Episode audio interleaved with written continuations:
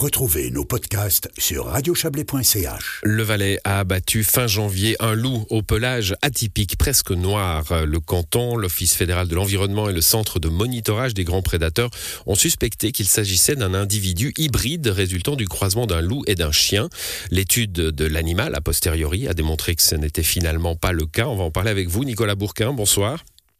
Bonsoir. Vous êtes le chef du service de la chasse, de la pêche et de la faune. Alors, euh, le loup a été abattu, bon, et puis analyse génétique pour être fixé sur, sur cet animal. Il a été observé au Tierspital, puis deux laboratoires génétiques euh, pour arriver à la conclusion que non, c'était bien un loup. Oui, c'est ça, exactement. Donc, euh, c'était c'était une, une, action relativement compliquée pour nous parce que parce qu'en fait, la Suisse n'a aucune expérience dans le domaine de, de ces individus hybrides. Euh, que ce soit un petit peu dans, dans, toutes les espèces confondues, par rapport à des voisins, euh, je prends l'Italie par exemple, où on sait que ça, qu'on a des individus hybrides qui se baladent en Italie parce qu'on a pas mal de, de meutes de chiens errants par exemple. Donc pour nous, c'était un peu une première, et c'était une première suisse en fait de, de trouver déjà euh, quels critères on doit utiliser pour déterminer si c'est un hybride ou pas. Parce que dans tous les cas, hormis une analyse génétique qui permet de confirmer à 100% que c'est un hybride, il n'y a, y a, rien qui ressemble plus à un loup qu'un loup. Mmh. Et, et c'est clair qu'on a eu ces photos de cet individu euh, début d'automne 2021, avec un, une coloration très spéciale qui ressemble beaucoup au chien Tamascan, par exemple, avec vraiment des, des lignes très claires, noires, blanches. Et c'est clair qu'on a suspecté que c'était que c'était un hybride. Et puis comme c'était un petit peu le début de, l'expérience euh, en Suisse, on a, euh, on a communiqué des photos à l'Office fédéral de l'environnement et au CORA, euh, qui eux sont approchés aussi d'experts européens pour aussi avoir leur avis.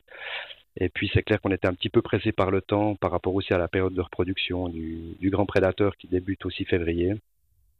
Et on voulait pas prendre le risque en fait que cet euh, individu, si ça avait été un hybride, ne se reproduise. Et dans ce cas-là, on aurait complètement perdu le contrôle sur la descendance. Oui, alors sans entrer dans le, dans le débat de la présence du loup ou pas dans nos montagnes, hein, c'est un c'est un autre débat évidemment. Euh, mais c'est un peu pour ça que j'ai voulu vous parler ce soir. Pour, pourquoi c'est un problème entre guillemets, encore une fois, sans, sans parler des moutons, sans parler des troupeaux. Pourquoi ça serait un problème qu'un hybride euh, évolue dans nos montagnes? Alors avant d'être un problème, c'est une, obligation qu'on qu a, nous, Office cantonal en tout cas, de, retirer ces hybrides, je dis bien toute espèce confondue. Hein. Ça peut aussi être un hybride entre un bouquetin et une chèvre, par exemple, qu'on doit aussi retirer. Euh, et on a le de, de retirer en tant que canton ces, individus. Maintenant, c'est un problème au niveau de, l'écosystème, de la nature. Donc, c'est euh, un hybride qui arrive dans un, dans un écosystème, il va, il va concurrencer et peut-être prendre la place aussi d'espèces indigènes euh, qui ont tout le temps été là. On sait qu'on a le problème, par exemple, en Europe avec le, le cerf Sika et puis le cerf euh, Elaf, donc le cerf qu'on a ici en, en, Valais, où on a maintenant, par exemple, en Grande-Bretagne, plus aucun cerf Elaf pur, ni aucun cerf Sika pur, mais plus que des hybrides. Mmh. Euh, maintenant, le problème qu'il y a un peu, c'est on utilise le terme hybridation, c'est un peu c'est un petit peu faux dans le sens où normalement une hybridation c'est entre deux espèces distinctes. Maintenant le loup et le chien sont de la même espèce, ils ont coévolué euh, il y a 10 000 ans déjà quand on a sélectionné les, les premiers chiens.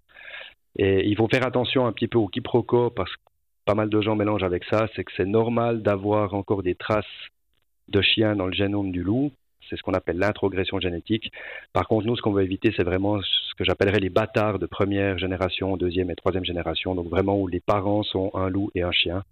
Et ça, on veut pas parce que ça, ça concurrençait des espèces indigènes. Et puis, euh, on aimerait préserver cette biodiversité, en tout cas cette diversité des espèces indigènes en Suisse. Mmh. Alors, ce qu'on a compris par ailleurs, et on, terminera là-dessus, c'est que ce loup, euh, après euh, les études génétiques, on a compris qu'il appartenait à cette population franco-italienne, hein, et que donc cette population peut avoir des spécificités d'apparence auxquelles on n'est pas habitué, puisqu'il y a eu ce doute.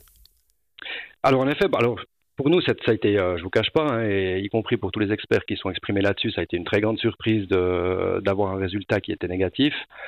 Euh, et ça montre aussi que, que ma foi, il y a une, vari une, variabilité en tout cas dans les caractéristiques externes euh, dans les espèces et notamment dans cette population euh, italienne. Maintenant, c'est clair qu'on on aurait dû peut-être faire des analyses génétiques avant de, de, tirer, mais pour faire des analyses génétiques, il y a deux solutions. C'est soit on récolte des crottes, mais on n'est jamais sûr de récolter la, la crotte du bon animal.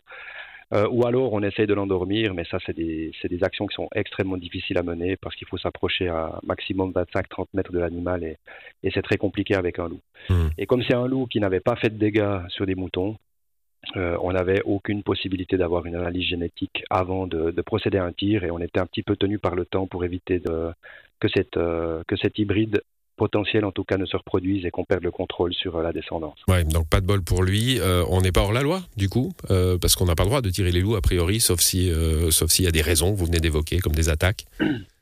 Alors c'est tout le temps un petit peu une pesée d'intérêt. On n'est pas hors la loi dans le sens où l'article 8 de l'ordonnance fédérale nous permet au canton de retirer les hybrides. Maintenant, il faut être réaliste. On n'a aucun moyen de savoir à 100% si c'est un hybride ou pas. Et je pense qu'il n'y a personne qui nous en voudra d'avoir mmh de ne pas avoir pris le risque d'avoir euh, une situation hors de contrôle avec euh, plusieurs descendants qu'on devrait après abattre euh, si, si l'individu avait été un hybride. Merci en tout cas d'être venu nous expliquer tout cela, Nicolas Bourquin. Bonne soirée. Merci à vous. Bonne soirée.